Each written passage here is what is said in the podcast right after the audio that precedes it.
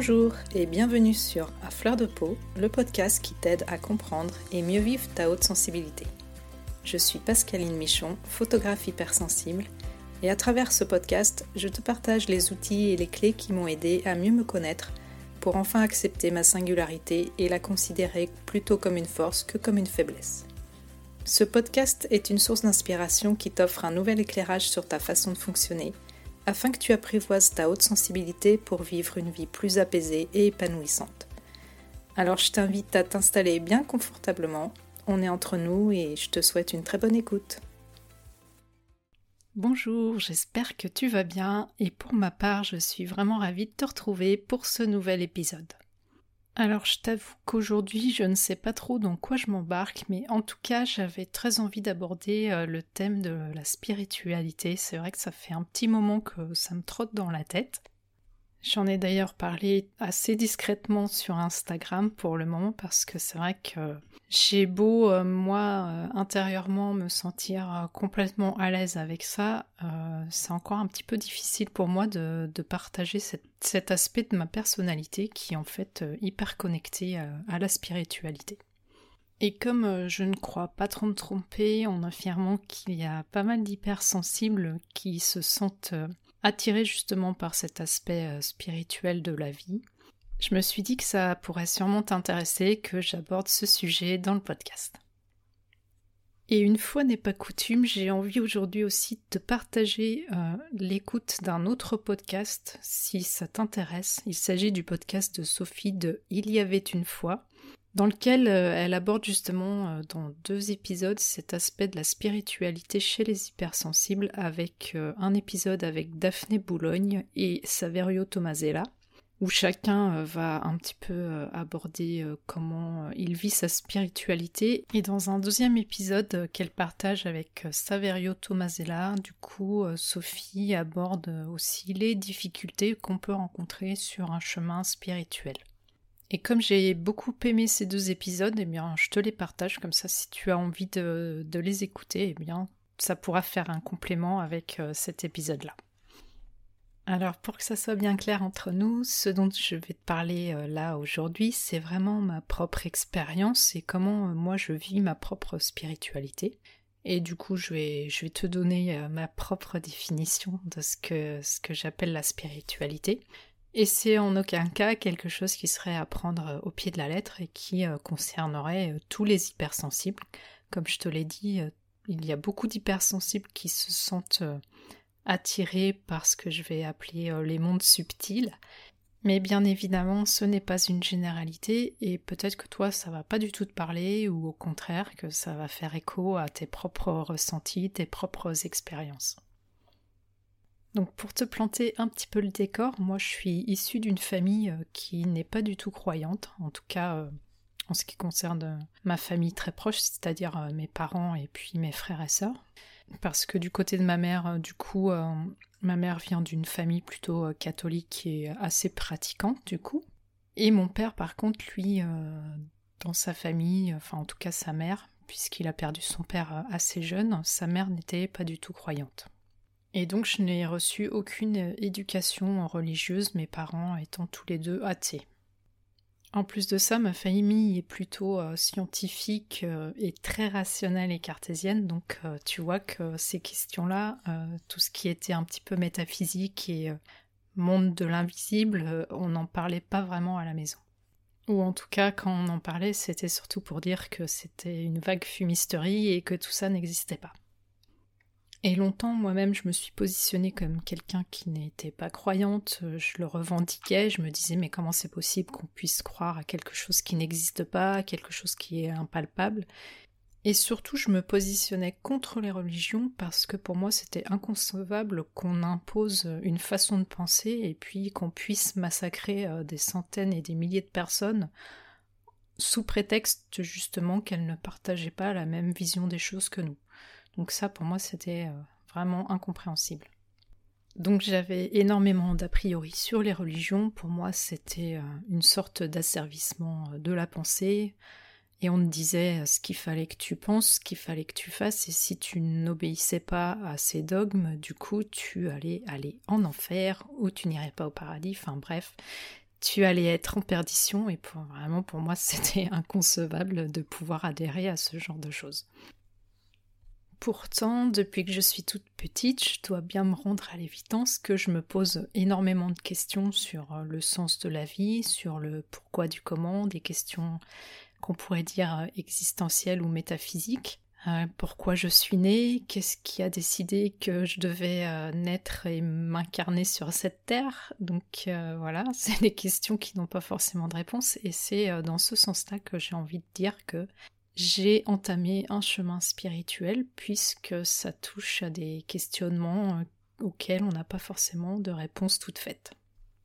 Et je dois dire que ces questionnements étaient au centre de mes préoccupations et finalement euh, ils alimentaient mon anxiété. J'avais l'impression de tourner en rond, de pas comprendre euh, le sens de la vie et de me dire mais en fait euh, qu'est-ce que je fais là? C'est pas possible, on m'a pas donné le mode d'emploi et j'ai dû louper quelque chose je me disais bon ok je suis née mais il y a forcément une finalité une raison euh, à ça c'est pas possible autrement. Ça peut pas être juste le fruit du hasard sinon ça serait complètement absurde. Un jour tu nais puis un jour tu meurs mais alors euh, c'est quoi la finalité de tout ça quoi?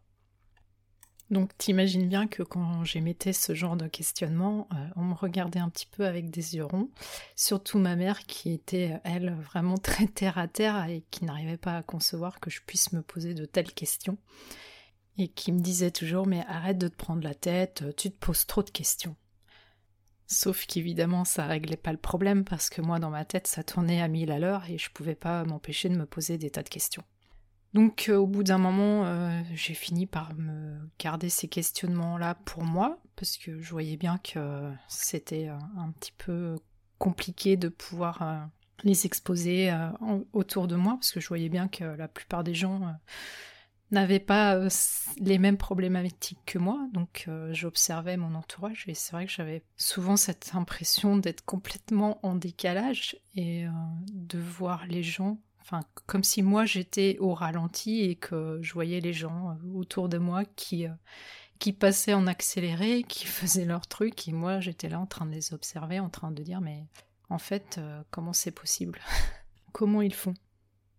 Assez tôt, j'ai eu conscience que je faisais partie de quelque chose qui était bien plus grand que moi, que je faisais partie d'un tout et que j'étais juste un petit point insignifiant dans l'univers et ça, ça m'angoissait énormément. Et puis j'avais euh, une notion euh, du temps qui était complètement élargie en fait et j'avais l'impression que j'ai du mal à l'expliquer mais j'étais en dehors du temps ou en tout cas que l'espace-temps dans lequel euh, j'évoluais était totalement insignifiant à l'échelle de la vie euh, sur notre planète ou même de la vie euh, de l'univers, quoi. Donc pour moi, c'était assez vertigineux euh, de penser à tout ça et ça m'angoissait profondément. Donc j'étais complètement perdue et j'avais j'avais du mal à me raccrocher à quelque chose qui puisse m'ancrer dans, dans l'ici, le maintenant et, et, donner un sens à ma vie en fait. Et puis j'étais aussi quelqu'un qui avait énormément d'imagination, qui rêvait beaucoup, J'étais euh, une contemplative, j'avais une vie intérieure euh, vraiment très riche. Je lisais énormément quand j'étais plus jeune et surtout je m'intéressais aussi de près à toutes les civilisations euh, qu'on peut appeler les civilisations antiques. J'étais passionnée par les légendes et les mythologies et tout ça, ça m'intéressait beaucoup. Et j'étais vraiment fascinée par toutes ces civilisations comme par exemple l'Égypte, la Grèce ancienne et tout ce qui est euh, les peuplades, les Incas, les Aztèques, etc. Et surtout, je m'intéressais euh, de près euh, à toutes les pratiques religieuses et toute leur façon de vivre leur spiritualité. Et ça, ça me parlait beaucoup, contrairement aux religions qui étaient plus modernes et avec lesquelles je pouvais être euh, confrontée au quotidien et qui me parlaient pas du tout. Alors qu'au contraire, euh, tout ce qui était civilisation antique, ça, ça me, passionnait et ça me parlait beaucoup. Et quand j'étais plus jeune, euh, il m'arrivait, du coup, comme j'imagine pas mal de personnes à qui ça a déjà arrivé, de faire des prières le soir dans mon lit. Souvent, je me souviens même que je pleurais et que je demandais des choses à l'univers, que j'essayais de, de comprendre où j'en étais, pourquoi ça se passait comme ça. et j'adressais ces prières à quelque chose qui était bien plus grand que moi, mais j'avais l'impression d'avoir une connexion avec quelque chose qui me dépassait totalement, que je n'arrivais pas à expliquer, mais en tout cas je me souviens que ça me faisait énormément de bien de pouvoir exprimer mes ressentis, exprimer mes doutes, exprimer mes peurs à quelque chose d'autre j'avais l'impression que c'était la seule façon pour moi de d'être complètement euh, moi-même et de pouvoir euh, exprimer mes émotions. Et j'étais aussi euh, hyper connectée à mes animaux de compagnie. J'ai presque toujours connu, depuis que je suis bébé, j'ai toujours eu des animaux chez moi, notamment des chats. Et j'étais hyper proche de, de, mes animaux et je leur parlais tout le temps et je leur confiais aussi tous mes secrets, tous mes malheurs et j'avais l'impression que qu'il y avait vraiment une connexion très forte entre nous et qu'ils me comprenaient et que, que c'était les seuls euh, êtres euh, vivants qui arrivaient euh, à me comprendre et avec qui je pouvais être totalement transparente. Et quand je dis transparente, ça veut dire authentique et honnête, pas que je n'existais pas en fait. Et je me souviens que j'ai toujours parlé aux animaux. Dès que je croisais un animal, je lui parlais en fait. Et ça, c'est quelque chose euh, qui a toujours euh, été hyper évident pour moi, que je m'explique pas, et c'est comme ça, et j'ai une connexion très forte euh, avec mes animaux de compagnie. Donc si je te parle de tout ça, c'est pour que tu comprennes qu'en fin de compte, durant ma jeunesse, il y avait déjà un terrain favorable à ce que au fait que je développe une certaine spiritualité par la suite. Sauf que du coup, en grandissant avec le temps, et puis comment ma vie a évolué, je me suis complètement euh, détachée de tout ça et déconnectée de tout ça. C'est comme si, en fin de compte, euh, je m'étais complètement fermée à tout ce qui était spirituel. Et ce, d'autant plus que, en fin de compte, euh, ça ne trouvait pas forcément un écho favorable au sein de ma propre famille. Sauf que mes questions existentielles, elles continuaient à être là, en arrière-plan, à tourner en musique de fond, on va dire.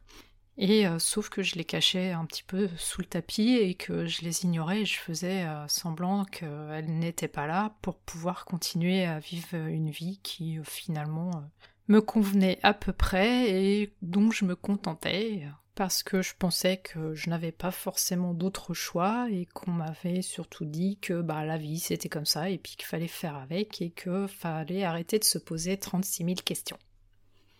Parallèlement à ça, je m'échappais de mon quotidien, je continuais à m'échapper de mon quotidien qui me semblait trop terre à terre en lisant énormément et surtout des, des romans de fantaisie, de fantastique en fait, où il était toujours question de, magiciens, de sorciers, de, de druides, tout ce qui touche un petit peu à, l'univers de Tolkien, je me perdais dans les mondes des elfes, des dragons, des nains, des fées, et tout ça, ça me remplissait énormément en fait, et j'aimais beaucoup cet univers-là, surtout euh, tout ce qui touche au fantastique médiéval, ça, ça me passionne, j'adore ça. Et dans ce genre de littérature, justement, il est souvent question de savoirs ancestraux, de connexion forte avec les éléments, avec la nature, avec l'univers même. Et euh, le héros est toujours, euh, ou l'héroïne est toujours euh, en quête de lui-même finalement, il va puiser dans ses ressources pour aller se dépasser et réussir à, finaliser sa quête en fait. Et ce héros, qui est à la base souvent humble, se voit attribuer une mission qu'il transcende complètement, qu'il dépasse, et il se met au service d'une cause qui est beaucoup plus grande que lui, et c'est justement euh, ça qui euh, m'a toujours manqué, qui m'a fait défaut en fait dans ma propre vie. Et je te l'ai souvent dit euh, à travers plusieurs épisodes du podcast, nous les hypersensibles, on a vraiment cette idée que nous sommes là pour une bonne raison sur cette planète et que nous avons une mission et que nous devons mettre notre propre personne au service du monde et en tout cas au service de quelque chose qui nous dépasse. Donc quand j'ai euh, pris conscience euh, de ce qu'impliquait, enfin en tout cas quand j'ai fait la découverte de la haute sensibilité, de tout ce que ça impliquait, et ben du coup je me suis dit mais en fait voilà, c'est la raison euh, de mon mal-être, elle est là finalement. c'est que jusqu'à maintenant, je n'ai pas écouté ce fameux besoin de transcendance, ce fameux besoin de dépassement de soi en fait. Et euh, pour moi, la spiritualité, elle est située à ce niveau-là. Donc tu vas me dire, oula, Pascaline, elle est partie loin, là, on l'a perdue, elle est un petit peu trop perchée dans, ses, son mental. Mais effectivement, euh, il a fallu que j'accepte en fait de me reconnecter à ça, que j'accepte de reconnaître que j'étais extrêmement connectée aux énergies qui circulent autour de moi, que j'étais profondément connectée avec la nature et que je me sentais faire partie d'un tout et que j'étais connectée euh, à beaucoup plus grand que moi et que j'étais beaucoup plus que ma propre petite personne en fait. Et là, d'un seul coup, au lieu d'expérimenter euh, ce que j'avais toujours expérimenté comme étant de la séparation, je me retrouve d'un seul coup dans l'unité et dans la compréhension euh, de manière beaucoup plus générale du monde qui m'entoure. J'ai pris conscience qu'en fait, en tant qu'hypersensible, j'ai une conscience qui est vraiment élargie et que j'ai une beaucoup plus grande connexion avec mon environnement et maintenant, je le vis comme un don au lieu de me sentir euh, complètement en inadéquation avec ça et de lutter euh, contre ça finalement. En fait, je me rends compte que j'avais enfoui euh, des parties de moi-même qui avaient besoin de s'exprimer parce que je pensais que ça n'allait pas être bien vu dans notre monde justement qui est plutôt cartésien et très rationnel. dès qu'on part un petit peu dans, dans ce qui est un peu spirituel, euh, tout de suite, euh, on va être un petit peu euh, catalogué. Donc, bien sûr, je m'étais empêchée de, de m'ouvrir à ça. Et depuis que je me suis reconnectée à mon hypersensibilité, que je l'ai complètement acceptée, que je sais que ça fait partie de moi, eh ben, je me suis complètement apaisée et je pense que je suis en train de vivre une spiritualité qui m'appartient, je vis de manière tout à fait personnelle et je pense que justement la spiritualité c'est quelque chose euh, de très individuel qui part de soi en fait, qui vient de l'intérieur et qui euh, n'a pas forcément à être guidé par euh, une quelconque religion ou un quelconque dogme qui nous serait imposé par l'extérieur en fait. Donc bien évidemment, si tu es croyant et que tu es pratiquant par rapport à une, religion quelle qu'elle soit, et eh ben évidemment, euh, je n'ai pas à juger ça et c'est tout à fait ok si c'est ok pour toi. Donc euh, je pense que chacun est libre d'expérimenter sa propre spiritualité, sa propre voie, son propre chemin pour aller vers quelque chose qui lui correspond totalement. Pour ma part, euh, je me suis reconnectée justement à cette spiritualité euh, dont j'avais vraiment besoin par le biais de la méditation en fait, euh, le fait de, de me poser pour réfléchir ou même pour être là dans l'instant en fait, pas forcément avoir une intention au départ. Ça m'a permis justement de d'expérimenter une sorte d'expansion de moi-même en fait et c'est à travers ça que j'expérimente ma spiritualité. Le fait aussi de me sentir euh, hyper connectée à la nature aussi, c'est pour moi euh, nécessaire de faire en sorte que je sois souvent en contact avec la nature. Donc pour moi aussi, ça c'est une forme de spiritualité. Le fait de se sentir euh, connecté au vivant, ça c'est vraiment quelque chose qui me caractérise. J'ai vraiment l'impression de faire partie de, de l'univers en fait. Donc là, tu vas peut-être euh, penser que je suis un petit peu perché, mais non, c'est vraiment quelque chose que, je sens profondément euh, en moi, dans, dans, mes cellules, en fait, dans mon corps. Ça, je me sens vraiment connectée au vivant. Je sens que je fais partie de la vie, en fait, du flux de la vie. Et ça, en fait, euh, ça m'a permis beaucoup de calmer mes angoisses et de me sentir en fait à ma place. J'ai ma place, j'ai toute ma place et je n'ai plus qu'à l'occuper en fait. Et comme je suis quelqu'un de très curieux, en fait, euh, c'est vrai que je m'intéresse à beaucoup de choses, à beaucoup d'autres pratiques spirituelles, comme par exemple euh, les pratiques ancestrales, le, chamanisme, etc. Ça, c'est des choses qui m'intéressent beaucoup. Et puis, euh, je suis pas du genre en plus euh, à prendre tout pour un argent comptant, donc euh, je, prends souvent du recul, j'analyse les choses, et puis je prends ce qui me fait, ce qui me fait du bien, ce qui, ce qui m'apporte quelque chose, et puis je m'autorise à vivre les choses pleinement en fait. Donc c'est sûr qu'effectivement, euh, il y a toujours des choses qui restent inexpliquées, il y a toujours encore beaucoup de questionnements, mais euh, de toute façon, euh, c'est pas parce qu'on n'arrive pas à expliquer quelque chose que cette chose n'existe pas forcément. Donc euh, voilà, je garde l'esprit ouvert. En fait, euh, je me rends compte euh, que ça a toujours été un petit peu ma façon d'être et que finalement, je m'étais interdit certaines choses, certaines façons d'être parce que je pensais que c'était pas forcément comme ça que j'allais être acceptée. Et maintenant, eh ben, tant pis. Ceux qui n'adhèrent pas à ce que je pense, eh ben, ça les regarde moi j'ai envie de vivre ma spiritualité comme ça, et puis euh, chacun finalement est un petit peu libre de faire ce qu'il a envie de faire, tant que ça dérange pas évidemment les autres, et que ça n'atteint pas leur propre liberté. À côté de ça, j'ai aussi parfaitement conscience que, en fonction de ma personnalité, j'aurais euh, assez facilement tendance à, me perdre dans cette spiritualité, dans ce côté spirituel et très euh, assez mental dans l'esprit en fait, et donc, euh, je fais super attention à ça, de ne pas me sentir justement complètement déconnectée de la réalité, parce que euh, ça pourrait très vite arriver. Donc, il faut aussi être attentif à ça et ne pas se perdre complètement non plus euh, dans des choses complètement abracadabrantes et qui, qui nous emmènent complètement en dehors de, de la vie et en dehors de la réalité. Donc euh, en ce moment, justement, je m'intéresse euh, à, pas mal euh, de choses que jusque-là je m'étais interdit d'explorer. Par exemple, je m'intéresse de près aux pratiques ancestrales, comme je te l'ai déjà dit. Et notamment, je m'intéresse aussi à tout ce qui touche à l'astrologie.